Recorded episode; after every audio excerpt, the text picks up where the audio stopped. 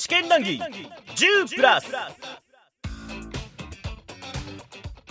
はいどうも戸川浩介でございます。令和パトレーバー談義劇場版パトレーバー2のお話をまだまだ続けておるところでございますけれども、まあ、そろそろ締めに入ろうとしている感じのトークになっておりますと。え今回はまあキャラクターとかまあ、まあ、人物のお話ですね、うん、人物の描かれ方うん、みたいな感じのお話になっております。まあ、ちょっとね、今までにも増してね、非表示見たお話になってるとは思うんですけど、まあでもね、でも個人的には僕的には、あのー、皆さんに同意をいただけるんじゃないかなと思ってたりもするんですよ。うーん、まあ、ですからね、あのー、先に言っときますけど、あの、僕ら二人とも、えー、言い過ぎたって反省してます。あの、昨日、一昨日か、一昨日ね、あの、デーラさんと、あの、ちょっと話す機会があったんですけれども、そこでも、あれはちょっと言い過ぎたっていう話を二人でしました。まあでもね、愛ゆえにですから。愛ゆえになんでね。うん。なので、えー、僕らのトークはですね、そのままお届けさせていただこうと思っております。でも同意はいただけるんじゃないかなと思ってるところでございます。ということで本編の方どうぞ 南雲さん、だから、あんまパトス、なんかさ、まあ、すごいみんな綺麗だ、綺麗だって言うんだけど、どうもパトスの忍さんっていうのがね、ピンとこないというか。まあね、なんかやっぱ、うん、あ甘えがないというか、うもうちょっと何？人に頼れる人だと俺は思いたかったけどね。そう。ああなるほどね。まあその自分の正体の人間に対しても、うん、大正体使わないじゃないですかはいはい。あれがなんか違和感も感じるし。うん、そうだね。何にもされないまんま蜂の巣にされてたからね。だけど人はいるわけじゃないですか。うん、なんであんなに自分が指揮するっつってのなんで大正体の人間その自分の代謝に置いてんの？ずっとっていう。ね、呼び出せよっていう。まあ、言わなくても集まったあの大正体の連中が偉いんだけど、一方でさ、一方でさ、その、年取ってからさ、やっぱ色声で動いちゃうよねっていうのもね、ちょっとわからんでもないっていうかさ、あの、まあまあまあ、なんか、そ、そんな、なんか、何？無限にも言えねえな、みたいな、あの、なんか、やっぱりその、俯瞰で見ると、明らかに異常行動ではあるわけですよ。まあね。なんだけどさ。なんかコンプレックスあんのかなっていう、なんか匂うじゃないですか、なんかこう、男と女の、まあ、告げのことに関してもそうだけど、うん、あれ、あの、ボートのシーンあるじゃない？あ止まれのあの、はいはいはいはいまあ、告げと会おうとして、後から荒川来てのシーンがあるじゃないですか、まあ、因縁のシーンが。あの前に、えー、あその時にあの荒川が、いや、垂れ込みがあったんだみたいな、通報があったんだみたいな時に、あの人がって言うんですよね。忍さんが、だからだからあの一瞬出てきたあの、まあ、お母さんらしき人のことはあの人がってなんかそこもなんかあれじゃないですか。なんかなんか感じるっていうか、うん、あの状況にいた女性をあの人がって言って、うん、いやまあ不思議な人物に人望があるのさ、つって、あの、あの、荒川由く、あの手のご婦人でしょ、うん、あの手の、あの手のご婦人は苦手でねっていう。あの手のご婦人。のことはあの人っていうのがなんかね、なんなんかあるんだろうなっていう。いや、まあまあまあ、その複雑な家庭事情もあればさ、まあお嬢様そうですじゃないそうですね。だからキャリアでしょ、基本確かに。うん、なんだけどさ、もしかしたら、南雲中一の家系の人かもしれないからね。あの、あるいはね。まあまあまあ、うん、すごい名名門かもしれない。言っちゃいけないかもしれない。うん、なんだけどさ、なんかね、いや、わかわかるんだよ。だからさ、なんか逆に言えば、その、年取れば取るほど、その、個人的な、えっ、ー、と、その行動原理みたいなことに関しては、理解は深ま、うん、ガキにはわかんないっていうさ、うん、あの、ガキの頃はわからなかったっていうさ、あの、行動原理に関して、まあ、それこそ後藤さんがさ、まあ、要は、ねえ、まあ、惚れた腫れたの単純な話じゃないにしたってさ、あの、憎からずを持ってた人が目の前で色恋で乱れていくわけじゃん。うん、で、それをじゃあなんとかね、あの、俺はさておき支えようって話じゃないですか、要は。まあね、だからそのあたりのさ、後藤さんの気持ちもわかりゃさ、昔の色恋に引っ張られてさ、なんかこう、ああしまったりこうしまったりっていう南雲さんの気持ちもわかるしさ、うん、あただわかんねえのはね、あのね、八王子工場から帰ってくる二人ですよ。これでいいのか 私、やめて私、やめてレイバーが好きなだけの女の子で いたくない。やめて やめてくれ富永みーなあれは、なんだろうね。パト2の点数を20点下げたよ。あのシーンは。あの、あれは言わせなきゃいけなかったセリフななんだろうだなからさっきも言いましたけど言わせなくちゃいけなくなっちゃったんだよね多分。だから押井守はああいう形でじゃないと成長かけないんですよ、うん。結局だからパトワンの時点でさなんうんか少女性みたいなすげえ迷ってるじゃないですか。まあね。だからもうざっくばらんな女しか書けないんですよ多分。だから書こうと思ったら。あのねもっと言うなら成長かけないっていうよりもああいう形じゃないと卒業かけないんですよ。そうあねだからずっと夢の中にいるんだよっていうあーなんか、なんか、なんかね、別に、だから、あれはね、あの、逆に卒業かけよって話だけどね。卒業っていうか、高野菜をかけよって話だけど。うんまあ、なんかね、あのシーンだよな。あのシーンの株の下げ方半端な車も出せえしさ。なんだっけなあの車なんかわかんねえ。なんかボンバスみたいなやつ。なんかわかんねえ。あーなんかね、左ハンドルなんだよな、あれ。いたしゃかもしんない伝送系が弱いいたしゃかもしれよかったね、ただ、東京まで戻れてよかったね。ないでもその次のもうあの紳士さん連れてかれるシーンとかはもううんギャグシーンとしては最高じゃないですか、いつも通りのね。うん二人目がいるの。ちゃー二人目がいるの ガチャ 何やってんの？ご主人変えてきます。鬼悪お客は人さらい、魔 本当だよ。うん昭和アニメらしいというかね その後の太田のさうん。「遅い!」もそうじゃん、うん。あの基本的にバラバラになった第二状態全員ツッコミ待ちなんですよねまあね。全員がツッコミ待ちのボケなんですよあのひろみちゃんから始まり全員さでもさいいわばさ、だ結構かっこいいシーンなんだよ。その昔のヒーローがさ、うんもう一回集結してっていうさ、なんか本当にいいシーンのはずなんだから。アベンジャーズ・アッセンブルですから八王子、八王子のシーン、あの二人のシーンさえなければいいシーン。だからもうほらもうアスマとほらセックスしちゃってっからさやってっかもやってっかんな。やってっからもうそらだってあのビッチさ、ピアス開けてっから。なんかさそれも浅はかなんだよね。浅はかに感じてしまう。大人、だからそういう形でしか大人をかけないんだよ。伝送部品の周り囲まれた時にあの基本的に何何のサイン？なんかバントのサイン出してるけどババンババンバンバンみたいな。ピアスを開けてるってところをねこれ見よがしに見せてるところがねこの野郎犬と思ってさあ、ああいうところで押井守るのね、限界がね。畜生もうダッチャって言わせてしまえもちょっと言わせても結局そこな、結局ね、押井守に人なんかかけねえんすよ。う ボロクソ言うてるよ。あ、あと、あとで愛してるって100回言うから。うん何なんですよメンヘラのつけてるみたいな。だからあの告げと一緒ですよ。あの状況を描くことしかしてないから。そうそうそうそう、だからあの世界観から書くっていうその押井守先生のか、うん。のスタイルに関しては、うん天使の卵見ればいい だから食い詰めてんだろおめえは。いやだから、うん、いやまあそうなんだけどさ。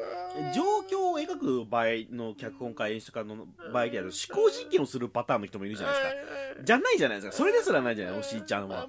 世界観を描いて「ドゥ」っていう。うん、そうだからでそのなんかいわゆる状況をシミュレーションしてさ、うん。あの あのあれしてさでその上にキャラクター乗っけていくっていうさあれまあ、面白くはなりやすいと思うんですよ。作ってる側からすっとさ。けど結構神経使うはずなんですよね。えー。そこにちょっとなんか雑になったところがやっぱそのうん。私レーバーが好きなだけの女の子でいたくないのだとは思うんですよね。やめあのうんデオラさんが嫌がった後藤さんのシーンとかまた別だと思うんです俺は。そことはまた別だと思うんですまあ思想的なブレだからね、うんそれは。そうそうそうそう。ん。あのシーンに関してはもう状況に負けたというか 状況を描くことに負けてしまったんだと思う。そ、まあ、卒業という状況をねうん。描くことに負けたんだと思うんですよ。アスマが何も言わないじゃんあれに対して。ね弱っていう。だからさ、まあまあまあ、ある意味男女関係のリアルだったりするんだよね。まあね。その、うん。なんかこう、何？煮詰まりきった男女関係の、あの、なあまあね、こう長くいりゃ長くいるほど会話って少なくなるもんでさ、まあそれはまあいいんだけどさ、いや、じゃあさ、でであの後アスマがもし警戒やめてさ普通に篠原重工にうん行けますっつったら多分ついてくるよねえ、玉残しったらもうたまんな玉残しねえからね。ピアスもう一個開けてさもう一個開けてね。唇にも開けてさ。そこまで行くなんかわかんねえ牛の鼻みたいにしてさ。なんだよ。何がおしゃれなんだろうなマジで絶分かんない対あんなんだ。あれだよ、もう絶対アスマの趣味だから、あんなの。そうなのお前ピアスぐらい開けてみなよ。うん。そっかなっつって。おいピアス開けろよ。ええ私が？みたいな、クソみたいな、クソみたいな会話があったんだよ、きっとよ。ふざけんなバカ野郎、本当に。もう少し大人であると信じたいけどね。そうだね。うん、まあでも、あのけどやっぱ集結してまあ行くっていうのもシーンはいいじゃないですか。まあまあ、だから本来は、まあ、血が燃えたぎるシーンなんだよ。うん。で、だ、でもさ、あのシーンもちゃんと受け入れられなかったのは、要するにさ、お前勝手に解散させてんじゃねえよが先にあるんで。そうなんだよな。それに対してのエクスキューズがないんですよね。あのうんなんか集合させたかったっていうふうにも聞こえるね見えるし。うん。うんだからバラしとく必要ねえもんな、別にあんなもん。なんか何かの作例があってばらされてるっていうとやっぱちょっとヒーローものの映画とかでよくあるけど、まあ、まあ別にそれぞれ出世してね、あうんの、とかね紳士さんは総務課の課長さんだしね、あの、太田さんは教官だしね。教官教一応教官でしょあれって。教官、教官。うん。なんか補佐とかじゃなくて、うん、教官、あの、太田、うん、教官、太田教官だもんね。うそれはいいんですよね。射撃射まあ撃の腕が良かったわけで。まあ、、公務員である以上ね、まあちゃんと本当に出世しなきゃ本当に食えないんでね。まあね。まあみんなが出世していく分には構わないんだけどさいいんだけど。勝手に解散させてんじゃねえよ、この野郎。そこ言うよね。うん。あともう一年かかんじゃねって気持ちはあるけどね。なんか。あー。でも本当にさ、こっちとら連載読んでんだバカ野郎ってさ、うん。ただでさえ9歳続きでさ、そんなこと言ったら今そこにあのブルーレイボックスがあるなでしこどうするよ。なでしこのテレビ版から劇場版どうするよ。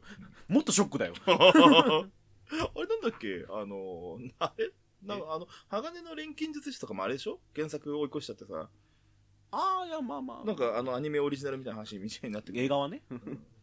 や、あの、なんかさ、やめてよっていうさ、なんか、あの、こっちは連載楽しんで、じゃあ見に行くなって話なんだけどさ、そうもいかねえじゃん。そう思う だからそう、そうもいかねえだろうっていうさ。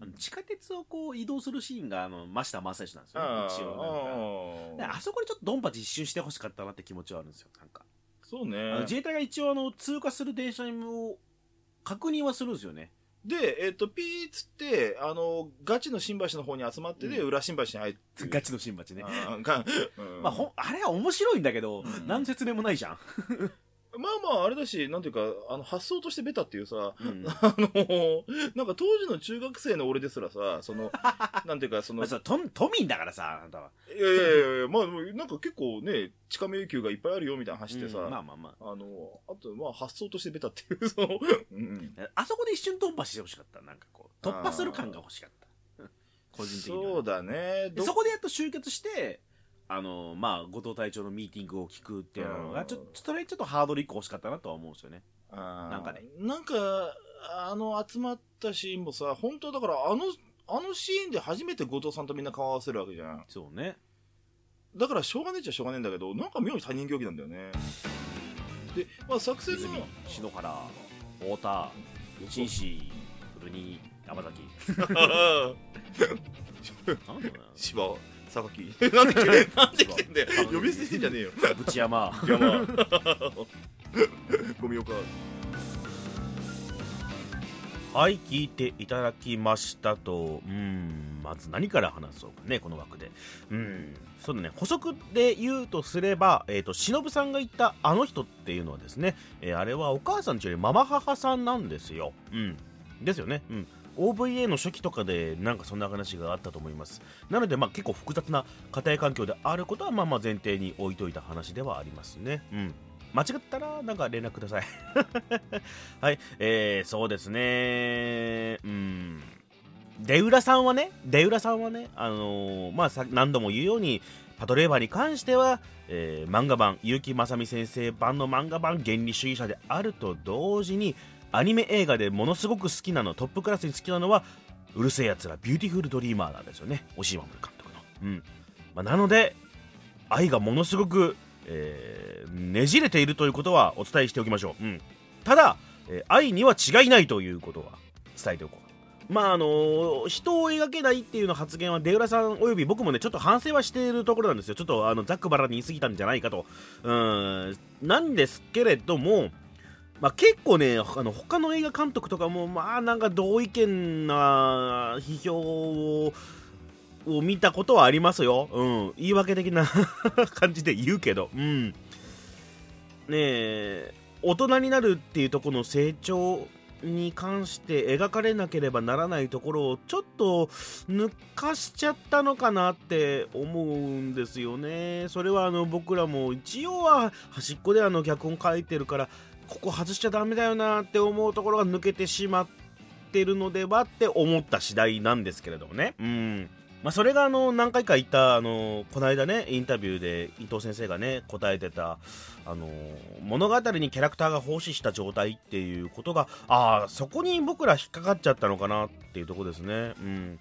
なんだろうその物語の状況の推移みたいなのを楽しむよりはできればキャラクターの心とか、まあ、成長とかを楽しみたかった。と思うところなんですよね。そう。ちらっと僕言いましたけどあのアスマのあのノアに対してのあの消極的な態度っていうのがなんかねいやお前アニメ版もでも漫画版でももうちょっとお前途中で成長したじゃんと。八戸の親父さんにねお酒を酌み交わしてたアスマってあれ僕はあれ成長だと思うんですよ。アスマのそもそも持ってたはずの社交性みたいなものをポジティブに変換できたってところ。だったと思ったんだけどな。あれはアスマの成長を描いたっていうところもあったんだと僕は思ってたんだけどね。まあ映画は映画ってことなのかもしんないしまあそのなんだろうなこう私レイバーが好きなだけの女の子のままでいたくないっていうそのノアの横顔を見てねちょっと一歩引いたのかなと自分の意見をねうんというふうに捉えるか。うんまあでもこれだけ考えることができるということは素晴らしい映画だということで締めておきましょうか。はい。まあ次回で、えっ、ー、と、パトレーバー2のお話を締めさせていただこうと思うんでね、えー、次回もお楽しみに、戸川浩介でした。